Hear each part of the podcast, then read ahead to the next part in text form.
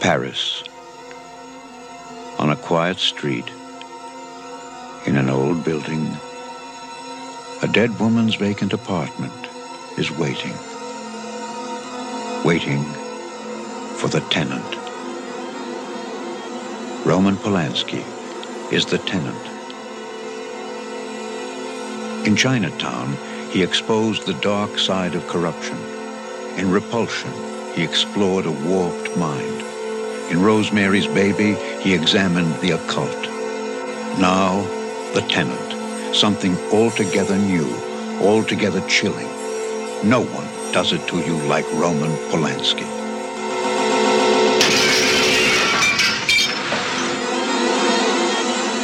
Lieutenant, a Roman Polanski film coming from Paramount Pictures.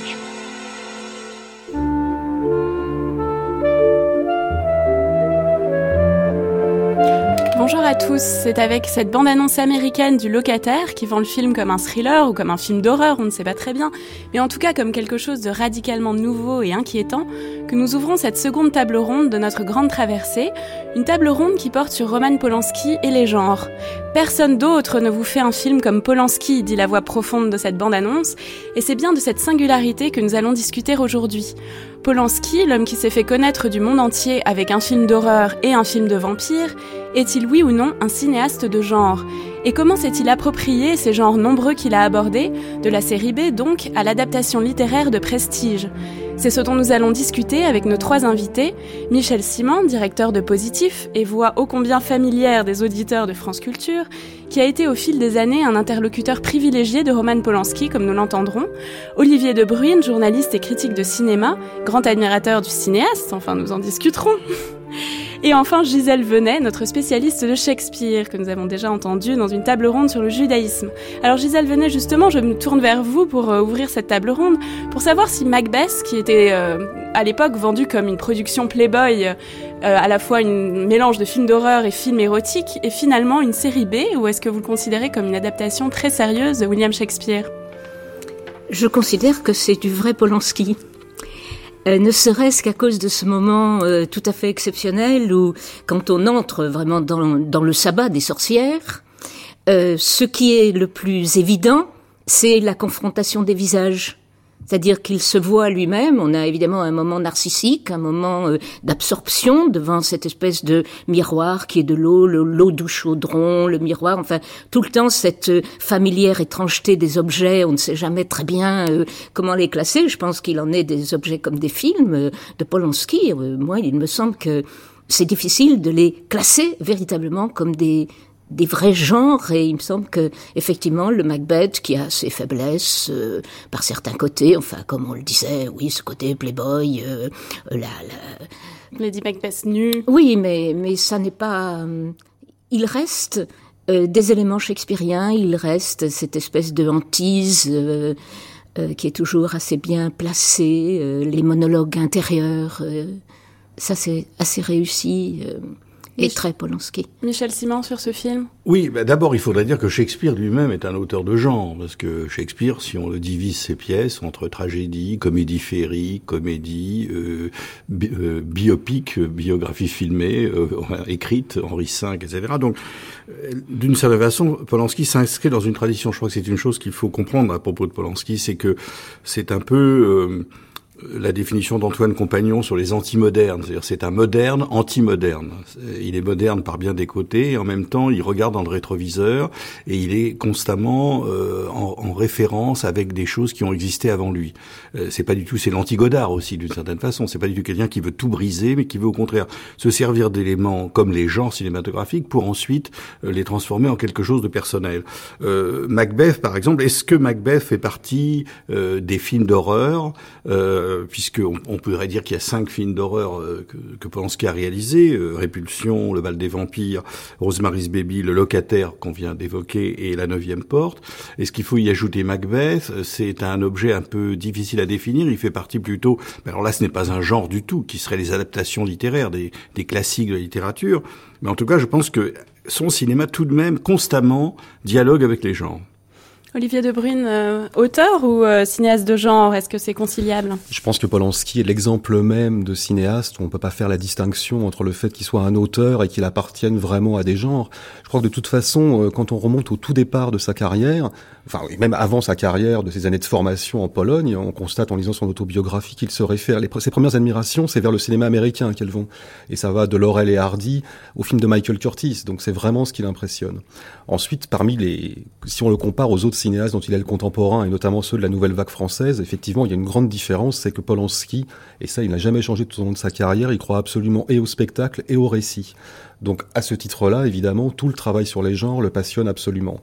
Donc oui, à mon sens, c'est un cinéaste qui effectivement s'inscrit toujours dans les genres, où il va essayer de distiller des éléments qui sont personnels. La plupart du temps, il y arrive. Je dis bien la plupart du temps, parce que si on prend un film comme La Neuvième Porte, qui est frontalement un film de genre, c'est peut-être un de ses plus grands échecs artistiques.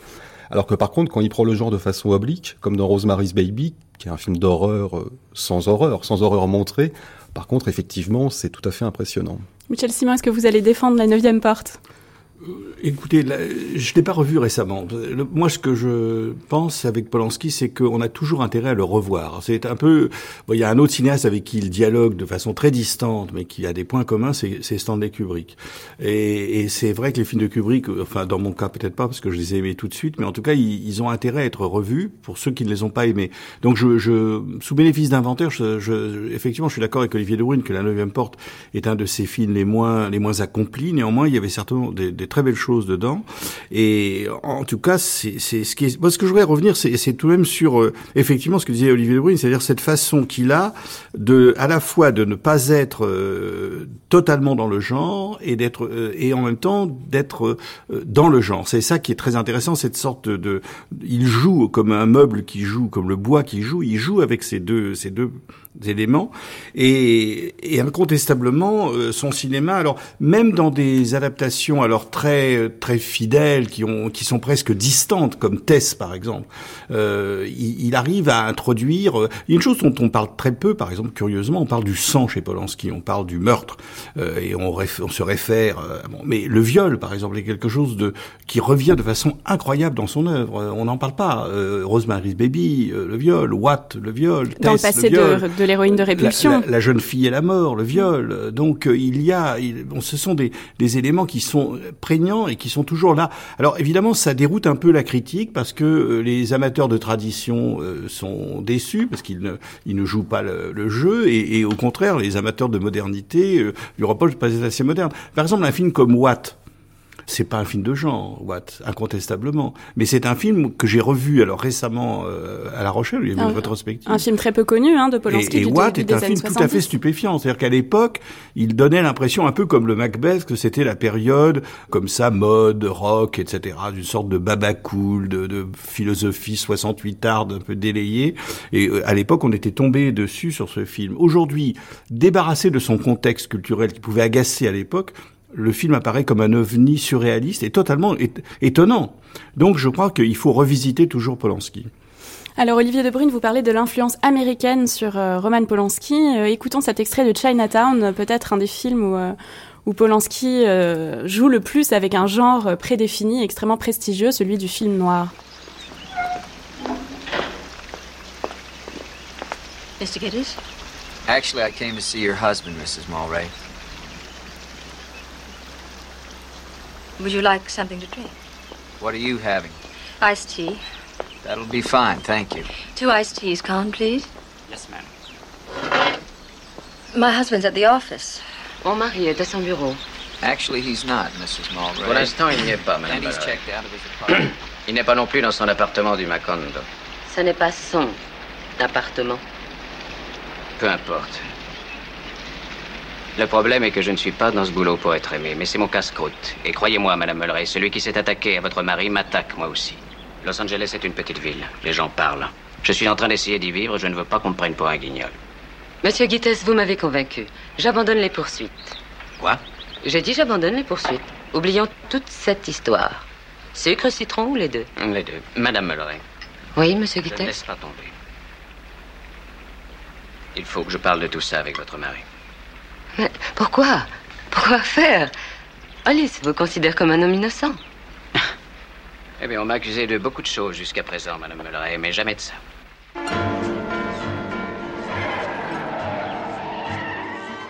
Alors Gisèle Venet, on entend dans cet extrait un peu tous les éléments euh, classiques du film noir, la femme vénéneuse, euh, une Los Angeles où rien n'est euh, ce dont il en a l'air, et puis cette absence d'innocence fondamentale, ça c'est un peu un trait commun de tous les personnages polanskiens. Oui, et puis c'est la base, on vient de parler de la neuvième porte, enfin la neuvième porte fonctionne là-dessus, justement, quel est le degré de culpabilité jusqu'à cette femme aux yeux verts dont on ne sera qu'à la fin qu'elle est effectivement une sorte de réincarnation diabolique, mais euh, on est toujours dans effectivement euh, ce que j'aime appeler moi la familière étrangeté, parce que euh, c'est toujours très familier, très immédiat. on sait et on s'aperçoit que sachant trop, on ne sait rien. On ne sait pas, on ne sait pas qui sont. Je trouve que vraiment tout tremble toujours autour de ces identités, ces actions, ces culpabilités il me semble que ça, c'est un, un, des ingrédients du, du film noir. Euh. Michel Simon. Oui, c'est très intéressant de parler de Chinatown maintenant, puisqu'on vient d'évoquer les gens, parce que quand euh, on voit qu'il s'investit de plus en plus au fur et à mesure qu'il développe sa carrière dans les genres, justement. Et si on, on, compare, par exemple, Chinatown avec trois films noirs de exactement de la même époque, c'est-à-dire Le Privé d'Altman, euh, La fuite de Arthur Penn, Night Moves, et La conversation de Coppola, qui sont 73-74, exactement la même période, on voit à quel point les trois autres rompent avec un certain nombre de codes du cinéma noir ou du cinéma policier, alors qu'au contraire, il y a dans Chinatown une sorte de nostalgie de la tradition euh, Chandler, Hammett, etc. C'est-à-dire que là, on voit que en quoi Polanski justement n'est pas à la recherche d'une rupture des codes, mais au contraire de les reconduire, évidemment de façon personnelle, mais de les reconduire. D'ailleurs, le viol se retrouve également dans Chinatown. Absolument. Oui, oui, oui, c'est un peu ça. Et en même temps, euh, à l'époque où Chinatown est sorti, quand on se réfère à la presse à l'époque, le film est considéré comme étant plutôt impersonnel par rapport à ce qu'a pu faire Polanski au préalable. Et quand on revoit le film aujourd'hui, on s'aperçoit que c'est pas totalement vrai. C'est-à-dire qu'effectivement, c'est un film d'une facture assez classique qui rend absolument hommage à quelques figures du genre. Et en même temps, il y a des choses extrêmement étranges dans le film. D'abord, évidemment, il y a la focalisation interne sur le personnage qui est joué par Nicholson. Comme souvent chez Polanski, c'est une forme de, de perception et de subjectivité du regard par rapport au monde. Et puis ensuite, sur son personnage en tant que tel, tel qu'on le voit à l'écran, il y a quand même cette chose assez étonnante, c'est que, je sais pas si vous vous souvenez, mais il se fait balafrer la figure à un moment dans le film et il passera les trois quarts du film avec un énorme pansement sur le nez, ce qui fait une espèce de décalage absurde qui est typiquement polanskien. D'ailleurs, celui qui admoneste la blessure à Polanski est joué par Polanski lui-même dans un de ses seconds rôles qu'il adore, un peu étrange. Puis il y a aussi autre chose sur Chinatown. Sur Chinatown, c'est que c'est un film qui vient euh, à l'origine d'une commande, d'une sorte de commande de la part de Nicholson, qui a en fait proposé le sujet à Polanski et Polanski euh, se remettait de deux échecs commerciaux assez importants qui étaient Watt et Macbeth. Et comme pas mal de cinéastes, en fait, il revient aussi souvent au genre quand il a fait des films personnels qui se sont avérés des échecs commerciaux. C'est aussi un peu le genre comme façon de se remettre dans les rails de l'industrie. C'est quelque chose qu'il faut pas omettre, même si évidemment l'intérêt artistique des films est l'essentiel. C'est comme ça que vous voyez Frantic euh, également? Bah, Frantic, oui, c'est effectivement un moment où il est en grande difficulté dans sa carrière après un autre film de genre qui lui tenait beaucoup à cœur, mais qui a été un flop commercial monumental, qui est Pirate, et il a besoin de se refaire effectivement une santé, et il, euh, il fait avec Frantic. Mais même Ghostwriter vient après Oliver Twist, qui n'a pas non plus été un énorme succès. Chinatown, euh, c'est un film donc dont on dit toujours euh, il rend hommage euh, au, grand film noir classique, mais finalement quelle influence est-ce qu'on peut vraiment détecter dans Chinatown? Est-ce que c'est pas plus celle de la littérature américaine? Que celle du cinéma, du film noir des années 40 oui, c'est non, c'est vrai qu'il y a une influence littéraire, mais moi je, je pense tout de même que c'est un film qui se relie, comme je le disais, beaucoup plus à, à une tradition. évidemment, c'est un film de 1900. 74, mais euh, néanmoins, je, je trouve tous les éléments, sauf qu'effectivement, la, la, métaphore est beaucoup plus explicite et beaucoup plus développée. Elle est faite par un homme qui, qui est conscient de, du passé cinématographique et, et, que la métaphore entre la, la, corruption de la cellule familiale renvoie à, à, la corruption de la ville entière. Il y a un côté biblique dans le film euh, que, que des cinéastes certainement comme Hawks ou comme Houston ou Sionma, quand ils faisaient des films noirs, n'avaient pas en tête, parce qu'il y, y, a une conscience là d'auteur effectivement et de dialogue avec le, avec le passé pour le, le renouveler et le développer et, le métaphoriser. John, John, Huston qui joue dans le film d'ailleurs. Hein. Oui, certainement pas par hasard. Oui, c'est une parenté, oui. Mm. Enfin, c'était une parenté aussi. Oui. Et euh, l'idée euh, dans Chinatown d'un monde entièrement contaminé par le mal, qui est tout de même euh, un des grands sujets polanskiens, un sujet peut-être le point commun entre tous les films de Polanski. Gisèle Venet. Oui, ça me semble. Mais ce qui est intéressant, c'est la façon dont il aborde le mal. À la fois, il cherche des mythologies toutes prêtes, dans lesquelles effectivement il pourrait inclure euh, ce problème du mal et on voit qu'il y échappe tout le temps. Il y échappe par l'image, par le récit, ce que vous euh, disiez tout à l'heure. Euh, il y a une façon toujours de revenir à ce réel hanté qui n'est pas forcément ce qui hante traditionnellement. C'est une façon de déphaser. Enfin, on est plus frappé par du verre qu'on écrase, une paire de lunettes qu'on écrase, que par véritablement euh, des yeux verts, euh, euh, tout d'un coup phosphorescents, etc. Il y a une façon de jouer, là aussi, je pense, avec les codes. Il présente des codes et des non-codes, et c'est le non-code qui l'emporte, semble-t-il. Enfin, il me semble, dans cette écriture. Michel Simon. Oui, il y a un mot important qu'a dit Gisèle Venet, c'est échappe. je pense que toute l'œuvre de Polanski, c'est échapper. C'est-à-dire que c'est, évidemment, ça se réfère à sa biographie échappe au ghetto, il échappe à la persécution, etc. Mais dès, dès son enfance. Mais en même temps, euh, c'est ce qui le rend difficile à appréhender parce que euh, on pourrait reprendre la formule de Jarry euh, dans Uburois, l'action se passe en Pologne, c'est-à-dire nulle part. Et effectivement, l'œuvre de Polanski peut se faire n'importe où. C'est-à-dire que c'est, on peut dire, c'est le juif errant, c'est, c'est l'homme qui va à travers tous les continents, à travers, il tourne en Italie, il tourne en Angleterre, il tourne en France, il tourne en Pologne, il tourne aux États-Unis.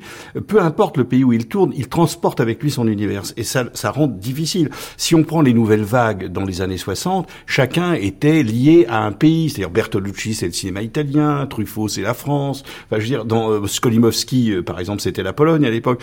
Tandis que Polanski, on ne peut pas le rattacher à une seule culture. C'est quelqu'un qui, est fuyant en permanence, fuyant aussi dans sa façon de, se renouveler, de surprendre tout le temps. Là, il y a un rapport avec Kubrick, c'est-à-dire que jamais il ne refait euh, refait le même film. Il déroute complètement l'attente. Je pense que ce côté échappé me paraît le mot qui le définit le mieux. D'ailleurs, les auditeurs de France Culture auront entendu euh, dans les séquences d'archives Polanski être qualifié par différents intervieweurs de cinéaste polonais, euh, américain, français. On n'est jamais très sûr de la nationalité de Roman Polanski. Oui, j'ajouterais une chose, alors pour compléter ce que disait Olivier De Bruyne, c'est-à-dire que en général, il y a trois pôles quand on parle de Polanski, c'est-à-dire la Pologne, le couteau dans l'eau, les courts-métrages, l'école de Łódź, etc. Il y a la France, incontestablement, où il vit, où il a tourné plusieurs films, et il y a l'Amérique. Mais à mon avis, la quatrième référence, et la plus importante de toutes, c'est l'Angleterre. Je pense que Polanski est un anglomane. Euh, il a adoré l'Angleterre, toujours. Euh, Olivier de Bruyne parlait de Laurel Hardy, etc. Mais euh, les deux films qu'il cite tout le temps, tout le temps, tout le temps. C'est son film préféré, c'est 8 heures de sursis de Carol Reed, Odd Man Out, et le Hamlet de Laurence Olivier, ce qui le fait évidemment très mal voir des, des amateurs de modernité, parce que aimer Laurence Olivier, oser le dire en plus, et euh, Polanski se moche, se moque du candidaton, il dit je revendique, j'adore Hamlet de Laurence Olivier, voilà. Donc c'est l'Angleterre, donc déjà c'est les adaptations anglaises, Tess, Macbeth, euh, Oliver Twist, euh, c'est les tournages en Angleterre, euh, Répulsion, Cul-de-sac, etc. donc il y a une, constante référence à l'Angleterre, à la culture anglaise, et il est marqué par le long des années 60 il est, il est évidemment beaucoup plus à l'aise dans le Londres des années 60 que dans le Paris des années 60. Mmh. Euh, dans son autobiographie. Il, préfère le swinging London au Paris gaulliste. Euh, c'est avant 68. Donc, euh, son attirance pour la liberté d'esprit de l'Angleterre, je crois, le côté excentrique des Anglais, le séduit fondamentalement. C'est une anglophilie, Gisèle Venet, qui doit vous oui, toucher. Et peut-être même euh, la conception anglaise du film noir du policier comme genre, euh, quand on pense effectivement ce qu'en ont fait les, les femmes anglaises écrivant euh, leur, euh, leur roman noir. C'est tout à fait étonnant parce que c'est véritablement le quotidien qui tout d'un coup devient le lieu de tous les dangers. Et l'humour, parce que l'œuvre de Polanski est totalement euh, parcourue par un humour noir, un humour sarcastique. Et l'Angleterre, c'est aussi le, pays de, de l'humour. Alors, euh, l'anglophilie euh, de Roman Polanski ne l'a pas empêché de rêver à des genres typiquement américains. C'est ce qu'on va entendre tout de suite dans une archive de 1966 de l'émission Cinéma Vérité, où il annonce son prochain projet. Et qu'est-ce que vous allez faire maintenant? Je vais faire un western après ce, truc de vampire que je, suis en train de terminer, c'est pratiquement terminé. Mon prochain projet, c'est un western en Amérique avec des cow-boys, des revolvers. Ça vous passionne aussi le western? Oh, ça, ça me passionne autant que ça fait partie d'histoire du cinéma. On ne peut pas détacher le, le, cinéma de western. Quelqu'un qui aime le cinéma, et moi, je l'adore et j'y vais souvent, doit être sensible au western, comme un film d'horreur, un film policier. Enfin, ce sont des genres qui étaient toujours, euh, qui faisaient toujours partie du cinéma. Certainement, le burlesque et le western, je crois, sont les deux grandes sources du cinéma. Oui, sans doute. Ça a toujours été.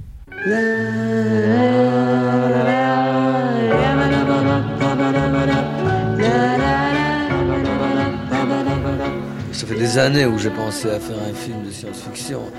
Vraiment, même. Liberté à l'imagination. oui, mais c'est toujours très coûteux. Et euh, à l'époque où j'ai pensé à ça euh, sérieusement, j'avais pas de moyens de réunir les fonds pour, euh, pour produire un film de ce genre. Là aujourd'hui, malheureusement, il y en avait d'autres qui, qui, qui m'ont précédé. Ça me semble un peu vieillot presque de, de, de, de, sortir avec un film comme La guerre des étoiles ou, les, les rencontres du troisième type. Oui, ça serait différent. C'est une grande entreprise. Et si on veut faire un film de science-fiction bien, il faut vraiment euh, euh, passer énormément de, de temps euh, travaillant sur les détails, sur, euh, euh, sur la recherche d'authenticité, parce qu'il faut que ça soit authentique et réaliste. C'est là où on arrive à croire que des choses fantastiques se passent vraiment. Alors Olivier De Bruyne, euh, Roman Polanski, cinéaste de western ou de science-fiction, là c'était une archive de 1980 dans l'émission Les Étoiles de France Inter, où il annonce euh, des projets euh, voilà, qui ne sont, sont, pas réalisés, mais qui font un peu rêver. Oui, oui, bien sûr. Non, non, mais c'est ce qu'on a dit depuis tout à l'heure. C'est-à-dire qu'effectivement, euh, moi je crois vraiment aussi à cette chose du spectacle et du récit. C'est vraiment un point fondamental chez Polanski et durant toute sa carrière. Je pense que ça explique aussi en partie le fait Polanski est assez avare de compliments par rapport à ses contemporains, mais il y a un cinéaste où vraiment il a toujours, il a toujours voué une espèce de culte, un de ses contemporains, c'est effectivement Stanley Kubrick. Et je pense que c'est une des raisons principales, c'est effectivement pour cette raison-là. C'est-à-dire que Kubrick, je veux dire, caricature de, l'auteur euh, avec un A majuscule, toujours inscrit euh, ses thèmes et ses obsessions à l'intérieur d'un genre et d'un récit. Qu'après, il va plus ou moins détourner euh, selon les nécessités de sa propre idée. Mais voilà, et Polanski travaille un peu de la même manière tout au long de sa carrière. Quels étaient les rapports, Michel Simon, entre Stanley Kubrick et Roman Polanski? On, on, sent qu'il y a cette, ce dialogue à distance un petit peu. Oui, je crois. bon, Kubrick, comme on le sait, ne fréquentait pas beaucoup les gens. C'était un un reclus. Enfin, il fréquentait des proches, mais néanmoins, il, il recevait chez lui tout de même des, des, des, grands cinéastes. Il avait envie de les rencontrer. Et je sais que Polanski a, en tout cas, a, a connu Kubrick physiquement. Il a été en face de lui. Je sais pas combien de fois, peut-être pas beaucoup de fois, peut-être deux fois, peut-être trois fois, peut-être une seule fois. Mais en tout cas, je sais que Kubrick m'en parlait. Euh, euh Polanski n'en parlait pas. Il était discret, mais Kubrick avait une grande admiration pour le technicien. Euh, Kubrick était très intéressé. Pour ça, c'est pour ça qu'il aimait Spielberg pas tellement, à mon avis, les films de Spielberg. Il a été assez cruel sur Schindler's List, la liste de Schindler, puisqu'il disait que euh, l'Holocauste, c'est 6 millions de morts et la liste de Schindler, c'est 600 personnes sauvées. Donc, euh, c'était pas bon vraiment l'Holocauste. Mm. Mais, mais c'est vrai que, moi, je me rappelle Polanski aussi, euh, disant sur la premier entretien que j'ai fait avec lui, c'était à l'époque de Rosemary's Baby, euh, et, et, on avait parlé avec lui de 2001, qui venait de sortir et qui avait été très contesté, très attaqué. Et lui, il était un très grand admirateur de 2001. Donc, je crois qu'il y avait une, une, estime mutuelle. Évidemment, les thèmes, euh, incontestablement, la paranoïa, la folie, enfin, il y a énormément de la claustrophobie, d'une certaine façon l'enfermement, enfin il y avait beaucoup de thèmes en commun. Mais euh, je pense aussi, il parlait, il devait parler beaucoup technique, parce que c'est ça qui, qui l'intéressait, qui intéressait Kubrick, pas tellement les, thèmes de Polanski, je pense pas, mais mais c'est aussi ça qui l'opposait à la nouvelle vague. Euh, à des gens comme Truffaut, par exemple, qui sont des, des, des cinéastes de qualité, mais qui ne s'intéressaient pas vraiment à, la photographie. Ils laissaient ça entièrement à leur, à leur euh, chef opérateur, alors que Polanski euh, avait une très grand attachement à lui-même, euh, prendre le cadre, regarder les objectifs, choisir la type de pellicule qu'il voulait, etc. Donc c'est un, c'est un très très grand technicien. Et son opposition à la nouvelle vague, c'est aussi que la nouvelle vague refusait les genres d'une certaine façon, euh, alors que lui les privilégiait. Et la nouvelle vague poussée à l'extrême chez Godard aujourd'hui, qui dit je ne veux pas de récit, je ne veux pas de personnage, dans son dans ses derniers films, je refuse toute idée de personnage et toute idée de récit. Évidemment, c'est exactement l'opposé en fait, Polanski, en fait, il fait ce que tout le monde fait depuis Homère et Schiele, je veux dire, c'est-à-dire des personnages et un récit. Ça fait 2500 ans que ça fonctionne. Je pense pas que ça va s'arrêter. Gisèle Venet. Euh, oui, moi, ce qui m'a évidemment euh, arrêté, c'est quand il parle des rapports de, du réalisme euh, et du véritable fantastique. parce qu'effectivement, je pense que ça, c'est une des. Ça, ça, fonde le style et sa façon de traiter les genres, puisqu'il introduit aussi le burlesque.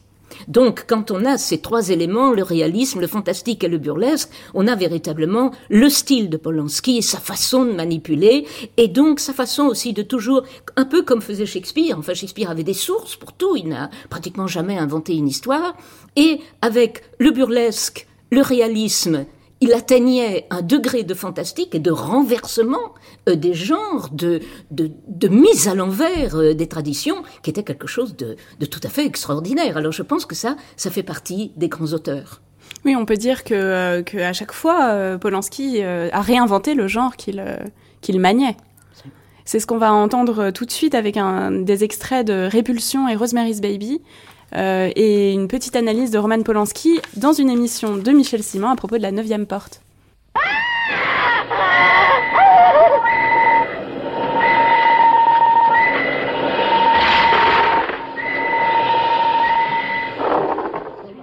C'est entièrement subjectif, comme si c'était vu par ses yeux, comme un roman qui est écrit en première personne. Mais c'est le cas de Rosemary's Baby, du locataire, non? Dans le locataire, vous êtes tout le temps. Euh, oui, locataire. Euh, répulsion.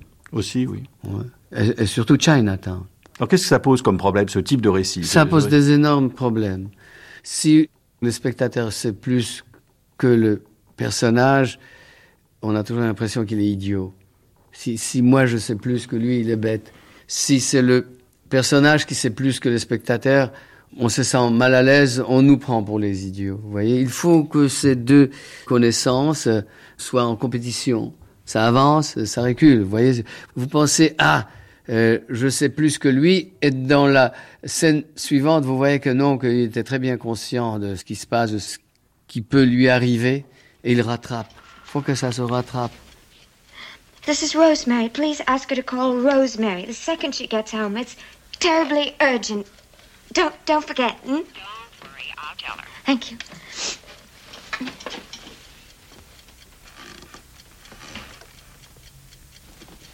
We don't want to hurt you, Ro. Uh... We're your friends, Rosemary. There's nothing to be afraid of, Rosemary. Honest and truly, there isn't. There's nothing but a mild sedative to calm you down. You know, I wouldn't let anyone. Oh. Ro! Ro! Ro! Help me! Oh, Ro, baby. Somebody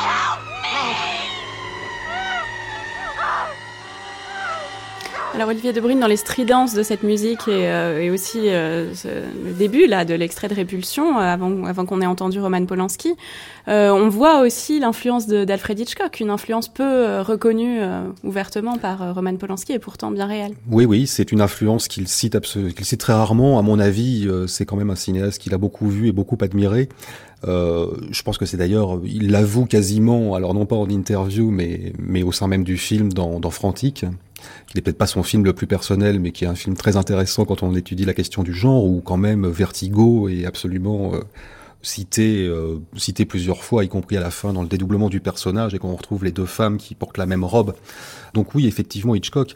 Mais dans Répulsion et dans Rosemary's Baby, qui sont vraiment deux films qu'on peut considérer comme des films jumeaux, hein, là, sur une perception euh, féminine euh, et sur une intériorité malade, sur quelque chose d'indécidable, il y a vraiment aussi, alors là, et notamment dans le cas de Rosemary's Baby, un travail très intéressant sur le genre qui est surtout focalisé au début du film, je trouve. C'est-à-dire que toute la première partie du film, quand Mia Farrow et John Cassavetes investissent l'immeuble, on est vraiment dans les codes du soap opéra ou voire de la comédie romantique. C'est-à-dire que rien ne laisse prévoir ce qui va se passer après. Y compris dans le générique de début. Euh, Absolument, oui. C'est un jeu, un jeu sur les images d'Épinal et Polanski aime beaucoup ça. Dans Frantic, d'ailleurs, l'installation du, du, personnage principal, le début, l'installation à Paris, dans l'hôtel, etc. C'est pareil, c'est vraiment du cliché pur. Polanski aime beaucoup jouer avec les clichés, les images d'Épinal pour mieux les, les détourner subrepticement par la suite et pour pénétrer l'univers qui l'intéresse, c'est-à-dire celui d'une intériorité malade et d'un rapport au monde qui est profondément paranoïaque. Le tout se focalisant bien sûr dans la mise en scène, avec la dilatation du temps, qui est quelque chose de fondamentalement euh, important chez Polanski. Gisèle Venet Oui, vous parlez de l'intériorité malade, euh, et on n'est jamais sûr que ce soit l'intériorité qui est malade, parce qu'elle se donne avec les éléments de l'extérieur. C'est ça qui est le plus troublant euh, dans le monde de Polanski, et euh, c'est tout à fait étonnant la façon dont il joue avec l'extérieur qui jamais ne donne accès à l'intérieur. Et pourtant, cet intérieur est troublé. C'est la garantie du spectacle d'ailleurs qu'on qu'il y a toujours cette, cette, ce côté indécidable entre ce qui appartient à une psychologie peut-être qui renvoie à une vision du monde perturbée ou bien euh, juste euh, effectivement euh, d'éventuelles puissances maléfiques. C'est cette espèce d'indécision qui crée le spectacle, qui crée le récit et donc qui crée le genre aussi. Oui, le, le mal c'est ça. C'est cette indécision, cette impossibilité justement d'atteindre quelque chose qu'on pourrait définir.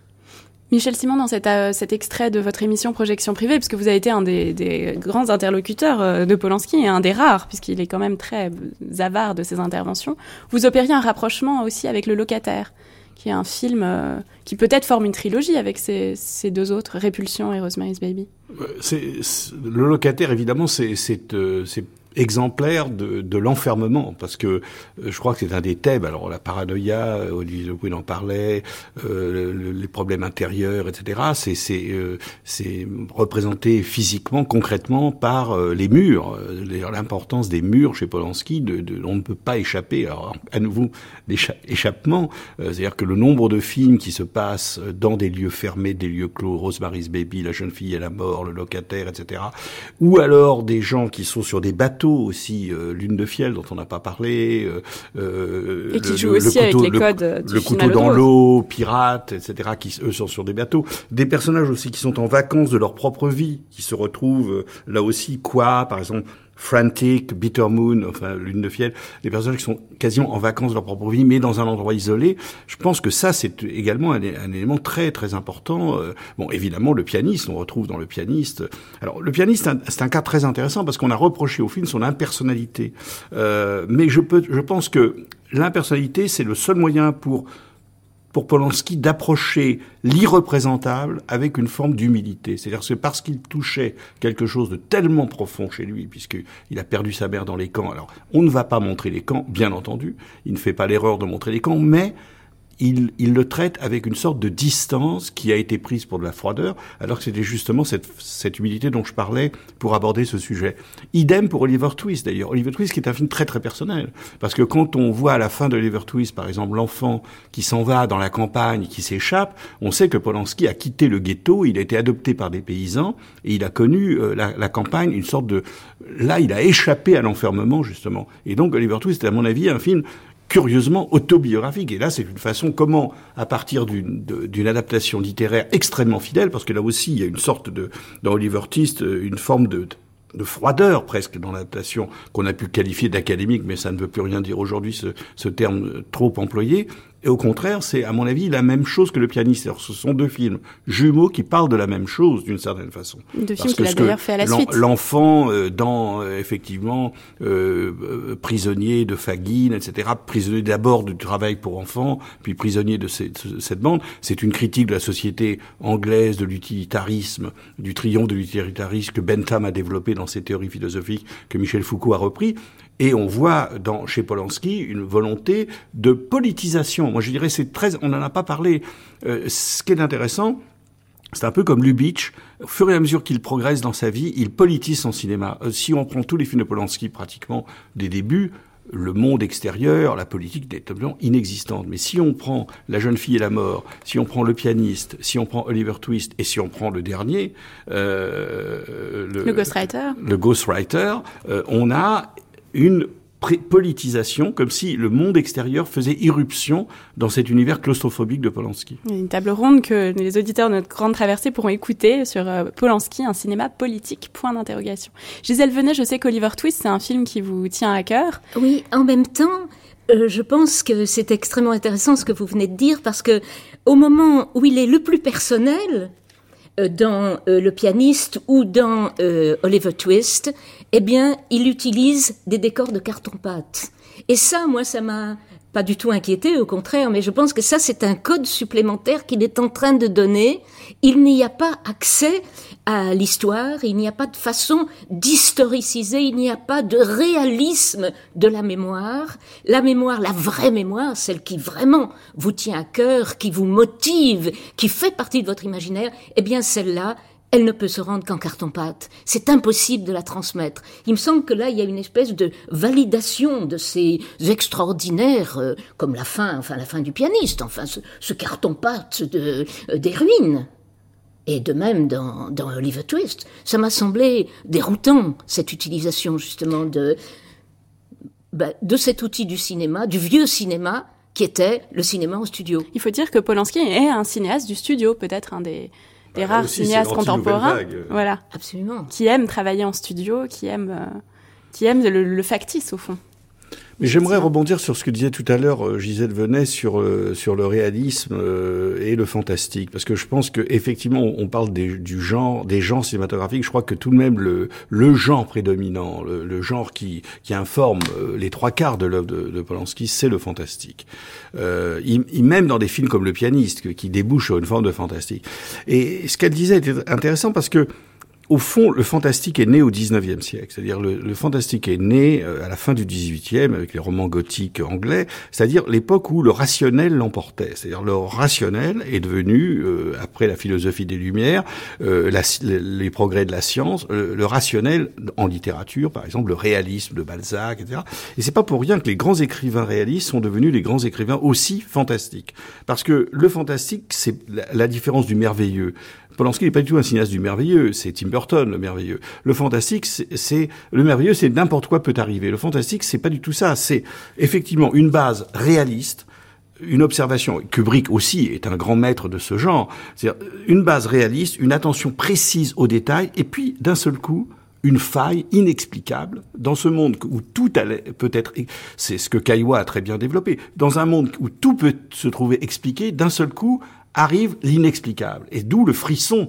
Alors que dans le merveilleux, il y a des elfes, il y a des, tas de personnages absolument féeriques qui arrivent, tout est possible. Dans le fantastique, c'est ça. Et, à mon avis, Polanski, c'est cela. Et d'ailleurs, c'est pas pour rien qu'il était très influencé par le surréalisme, que le surréalisme, c'est le réalisme surréalisme. Mais il faut pas oublier, dans les textes de, de Breton, Nadja, etc., il y a eu aussi une réalité concrète. Une influence du surréalisme, Olivier Debrune, qu'on constate beaucoup dans les courts-métrages. Oui, polonais de, de, Roman Polanski. C'est souvent dans les films du début où on voit le plus, le plus de façon la plus lumineuse euh, les influences, donc c'est vrai, mais aussi l'influence du genre. Hein.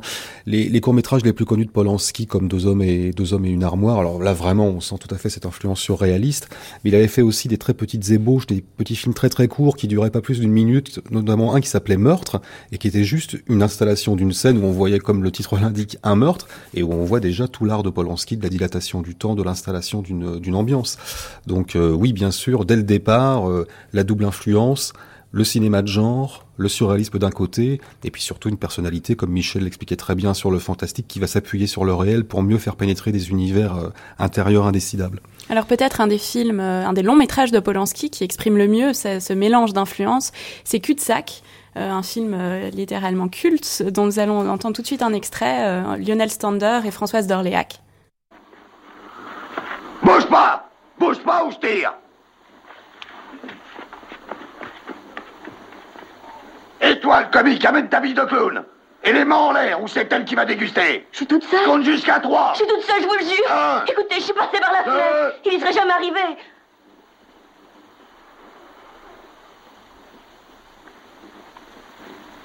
Où il est? Il dort. Je t'avais enfermé, sale petite garce. Oui ou non? Pourquoi t'es sorti tu veux que je te flanque une correction? Je m'appelle pas Georges, moi, et je porte pas de cornes. Et si je transformais ta jolie petite frimousse en bibendum, c'est ça que tu cherches? En bibendum La ferme Dis-toi que t'es pas du tout mon genre. Et encore moins celui de mes potes qui vont venir. Parce qu'avec eux, t'as pas la plus petite chance. Si tu veux pas finir en pièces détachées, fais pas trop la mariole.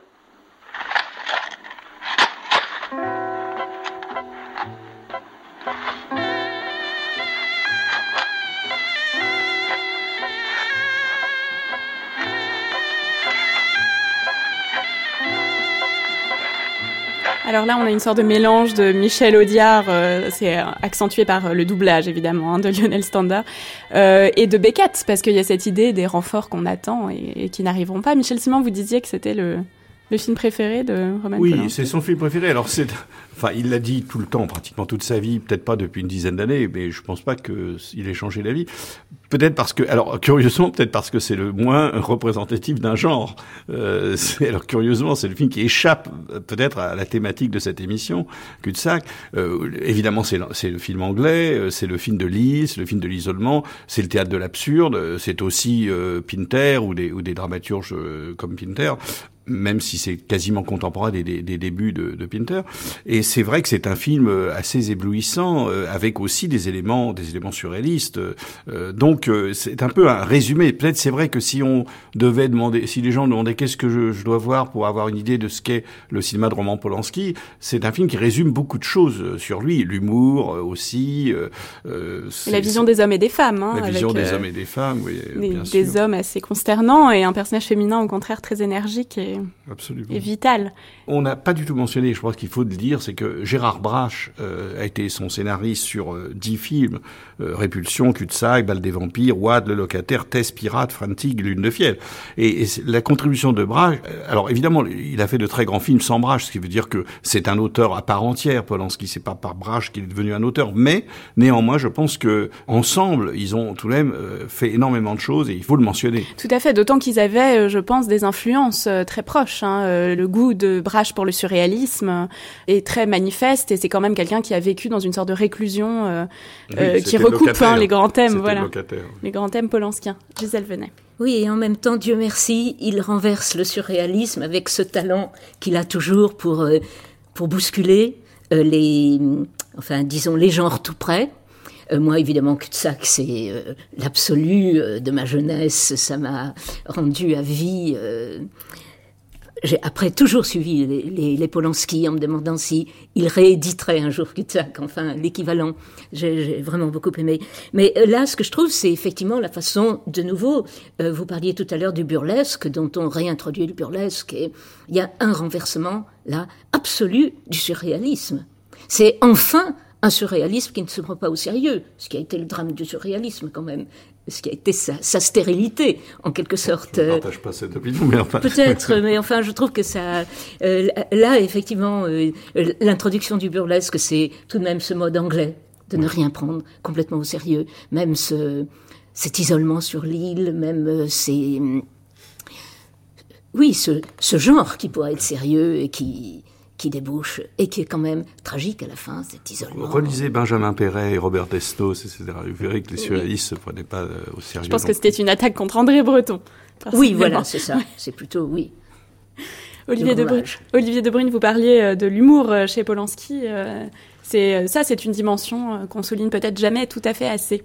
Oui, pourtant, euh, il est présent absolument partout. Il euh, n'y a aucun doute là-dessus, même dans les films les plus, même dans les films les plus sombres. Mais ça tient justement à cette façon d'envisager le monde comme étant une gigantesque comédie absurde. Donc forcément, il y a des éléments de décalage ou des éléments cocasses. Par exemple, dans, dans Ghostwriter, dont on n'a pas beaucoup parlé, qui est aussi un film de l'isolement d'ailleurs. Hein, on en a parlé tout à l'heure, mais enfin là encore, il y a une maison comme espèce de métaphore d'un esprit qui part, en, qui part un peu en vrille. Il y a vraiment des scènes qui relèvent d'une pure absurdité, notamment celle où Ewan McGregor sort en vélo à un moment pour mener son enquête et où il s'enfonce dans des espaces de sable vaguement mouvants. C'est une figure typiquement polanskienne. D'ailleurs, on dit souvent Polanskien ou Polanskienne, ce qui est bien la preuve qu'il y a aussi un autre genre dont on n'a pas parlé, c'est le genre Polanski, pour le meilleur et pour le pire. Mais les cinéastes, on dit, on dit, on dit euh, volontiers d'un film qu'il est Polanskien ou, ou, que telle scène est Polanskienne. Il y a des gens dont on peut dire que le, le cinéma était d'essence Polanskienne. Par exemple, certains films des frères Cohen sont absolument Polanskiens. D'ailleurs, il leur a donné la Palme d'Or. C'est, je voulais en dire, l'amour de Polanski pour le genre, c'est parfois affirmé de façon un peu violente, notamment au Festival de Cannes quand il était président du jury, où il avait donné quasiment tous les prix d'importance à Barton Fink au nom du genre, c'est-à-dire plutôt que de les donner à des films d'auteurs affirmés qui étaient extraordinairement prétentieux à son avis et qui n'avaient peut-être pas euh, tout à fait euh, les moyens de leurs ambitions, il préférait donner la palme à un film de genre et, et pas n'importe lequel. Du, du goût du spectacle et du récit, comme Absolument. vous disiez tout oui, à l'heure. Oui, tout à fait. Alors euh, le burlesque, euh, évidemment, euh, Polanski s'y est adonné avec délice dans le bal des vampires, dont nous allons entendre tout de suite un extrait. Qu'il est pâle. Je ne suis pas pâle. Oui, vous l'êtes, mais oui, vous l'êtes, je vous assure. Ah, vous êtes aussi blanc qu'un linceul. Non. Oui, Alfred. Étendez-vous là et vous vous sentirez beaucoup, beaucoup mieux tout à l'heure. Je n'aime pas vous voir dans cet état, Alfred. Alors, très cher, vous êtes plus à l'aise? Euh, Est-ce qu'il y a un bal ce soir hein? Hum, hum. Ils sont longs et soyeux. On dirait qu'ils ont des reflets d'or. Euh, Vos cils. Mes cils? Euh, oh, Ah oui.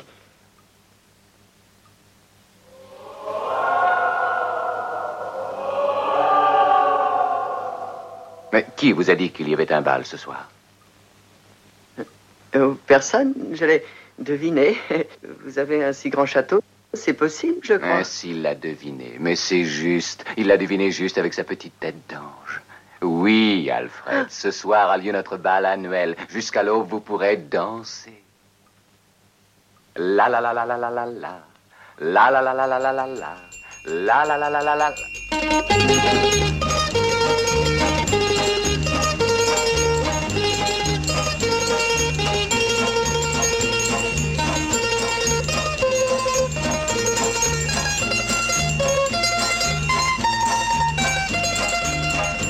Alors c'était la musique des mammifères, le court métrage euh, lui aussi très burlesque euh, de Roman Polanski en conclusion de cette scène de séduction euh, entre le fils du comte von Krolok qui est le vampire homosexuel et du jeune Alfred joué par Roman Polanski. Gisèle venait sur ce bal des vampires qui marie l'horreur et l'humour. Eh bien, je voudrais dire que moi, je suis devenue shakespearienne et je suis restée shakespearienne parce que justement, il y avait ce goût du burlesque, euh, même dans les moments euh, les plus tragiques. euh, on n'échappe pas au burlesque dans, dans Shakespeare, sa façon qu'il a de manipuler les traditions, de manipuler les mythes, de manipuler les plus grandes mythologies. eh bien, c'est ce qui m'a fait être polanskienne, je crois, par une espèce d'assimilation euh, de l'utilisation de l'adjectif, parce que c'est exactement ça qui arrive.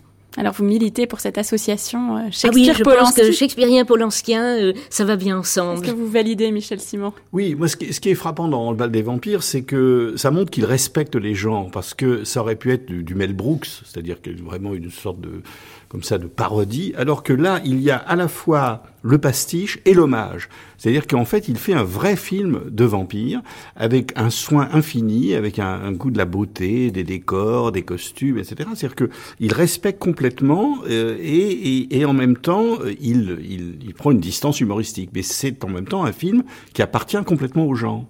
Alors c'est un- un- une méthode que Polanski a appliquée aussi au film de Pirate, euh, Olivier de Brune, puisque Pirate, on peut dire, ça ressort à peu près du même genre, euh, euh, voilà, à la fois sérieux et parodique que le bal des vampires. Oui, c'est vrai. Mais pour rebondir sur ce que disait euh, Michel, c'est vrai qu'il y a une phrase que Polanski aime euh, souvent citer quand il parle des genres, c'est euh, je ne me moque pas, je m'amuse. C'est-à-dire que il se moque pas des genres, mais il s'amuse sur des thèmes. Euh, voilà. Et sur Pirate, effectivement, c'est la même chose. Moi, si même le film que je n'ai pas revu, je dois dire depuis longtemps, euh, m'apparaît pas comme une immense réussite, c'est le moins qu'on puisse dire. Mais effectivement, oui. Peut-être qu'aussi le problème de Pirate, c'est que pour le coup, il aborde vraiment frontalement un genre. Et moi, je pense que Polanski est plus un cinéaste, pour faire une métaphore un peu douteuse, il est, c'est plus un cinéaste de l'oblique que du frontal. C'est-à-dire qu'il il est plus à l'aise quand il prend les choses sur le côté plutôt que quand il y va euh, vraiment. Mais c'est vrai que bon, le, le film à grand spectacle, comme on l'a dit tout à l'heure en début de l'émission, c'est vraiment euh, et le film de Pirate, c'est une de ses influences de jeunesse. Il a voulu y revenir, l'aborder frontalement. Bon, voilà, le résultat est pas très convaincant, mais évidemment, la démarche est révélatrice. Moi, je pense aussi, dans le cas de Pirate, c'est une chose qui se passe souvent dans la carrière des grands cinéastes, c'est que c'était un projet très ancien. Il a, pendant 20 ans, il a euh, ruminé ce film, etc. Et peut-être qu'au moment où il a trouvé l'argent et il a pu le faire, il avait en fait profondément plus envie. C'est-à-dire qu'il faut, et je crois qu'il y a un élan quand on fait des films. Il y a un élan et, l'écart entre le moment de la conception et le moment de la réalisation ne doit pas être trop grand. Et peut-être que il avait perdu ce, souffle et on a l'impression que ce, galion est un peu en cale sèche, quoi. qu'il a- on sent pas tellement la mer, quoi. Il est resté au port. Alors un autre projet euh, maudit de Polanski qui pour le coup euh, ne se réalisera pas, euh, c'est Pompéi, film auquel Roman Polanski a travaillé toutes ces dernières années avec Robert Harris, l'auteur de The Ghostwriter. on va entendre plusieurs collaborateurs proches de Roman Polanski, Didier Laverne, son maquilleur, Frédéric Moreau, le responsable de ses effets numériques, Alain Sard, son producteur, et Hervé Deluz, son monteur, nous parler de ce film qui n'existera pas.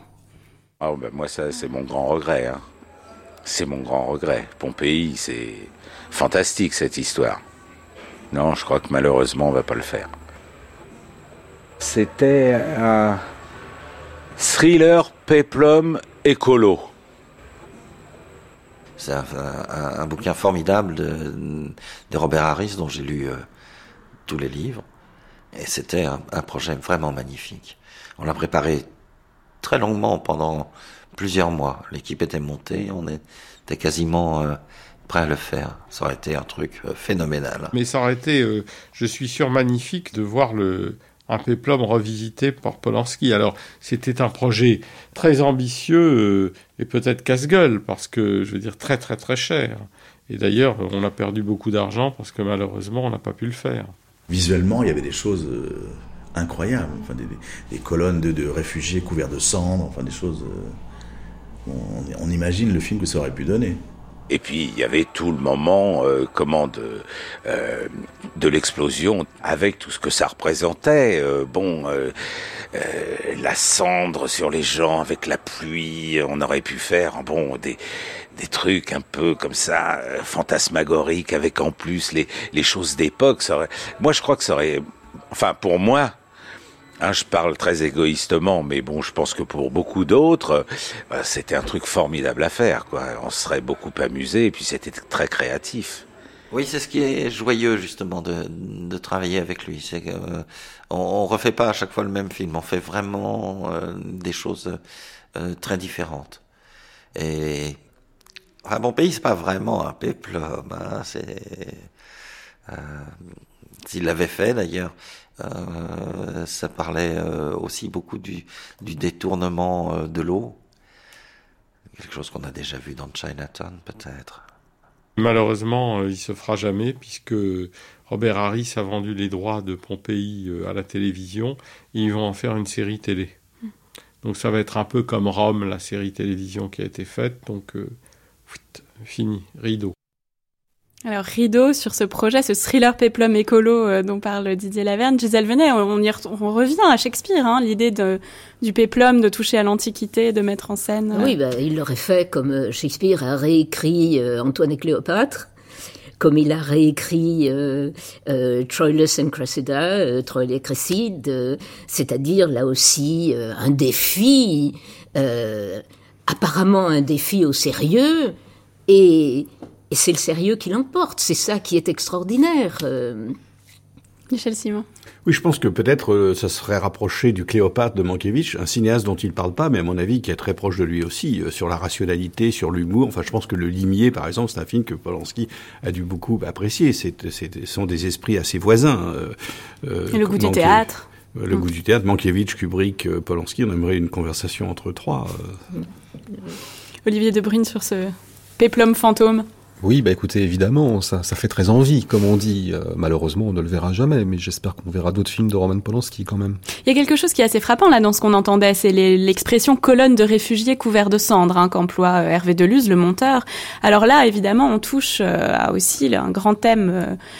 Polanskien, qui est quand même l'expérience de la Shoah, de la Deuxième Guerre mondiale. On a l'impression que c'est quelque chose qui revient toujours sous le masque du genre oui, je pense que je pense que ça intéressait aussi le déclin de la civilisation, aussi euh, l'écroulement d'un empire. Mais euh, en fait, chaque filmographie de metteur en scène euh, contient un film fantôme. C'est assez passionnant. Qui, je veux dire, René a toujours voulu faire les aventures d'Harry Dixon, Fellini, Mastorna, Kubrick, Napoléon, Polanski, ça sera Pompéi. il y a une sorte de grand film qui hante la filmographie, et, et c'est vrai qu'on quand on écoute ces témoignages, on en rêve.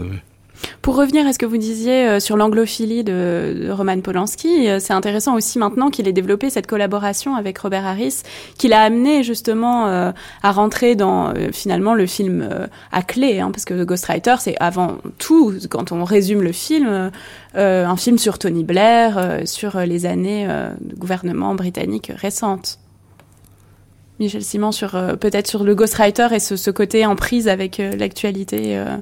Est-ce que ça vous paraît un aspect finalement important du film ou euh oui, c'est certainement un aspect important. Et puis en, même temps, c'est vrai. Euh, je crois que, euh, enfin, je veux pas redire, mais je pense que c'est ce fil rouge euh, à travers son œuvre, cette, cette, ce goût qu'il a de ce pays qui est entre l'Europe et l'Amérique et l'Angleterre, qui au fond résume un peu tout. Il faut pas oublier que le gouvernement polonais en exil était à Londres. Enfin, il y a, y a une et, et, je pense que, que Polanski, ça s'explique beaucoup.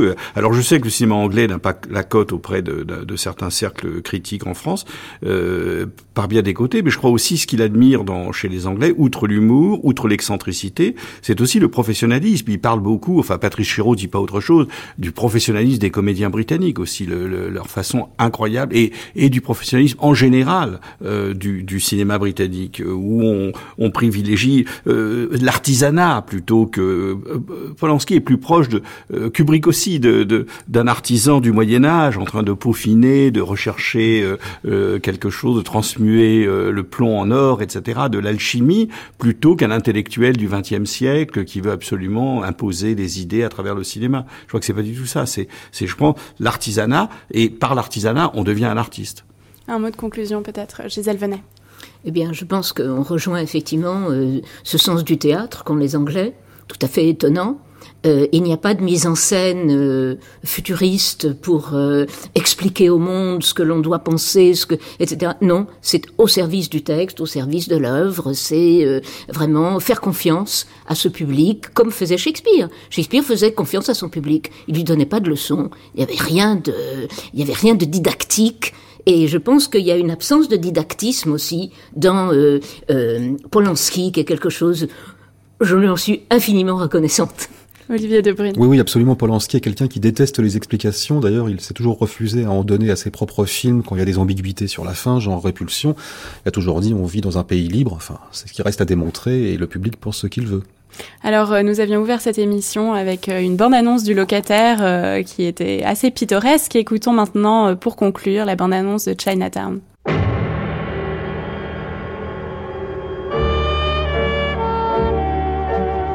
Los Angeles. 1937. There are lots of guys like J.J. Gittes. They're easy to find, if you want to find them. Mr. Gittes, have we ever met? Well, no. Never? You get tough. You get tender. You get close to each other. Maybe you even get close to the truth. Jack Nicholson and Faye Dunaway in a Robert Evans production of a Roman Polanski film, Chinatown.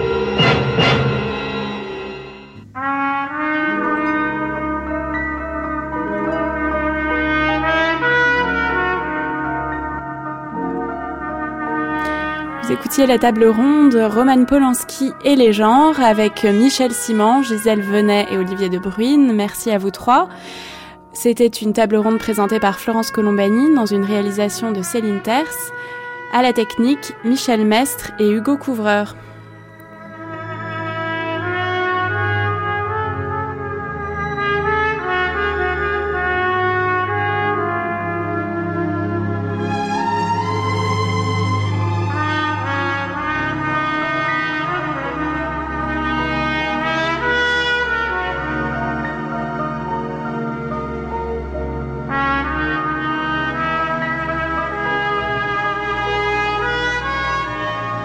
Quelques instants, la grande traversée Roman Polanski continue sur France Culture avec le documentaire Roman Polanski et la littérature.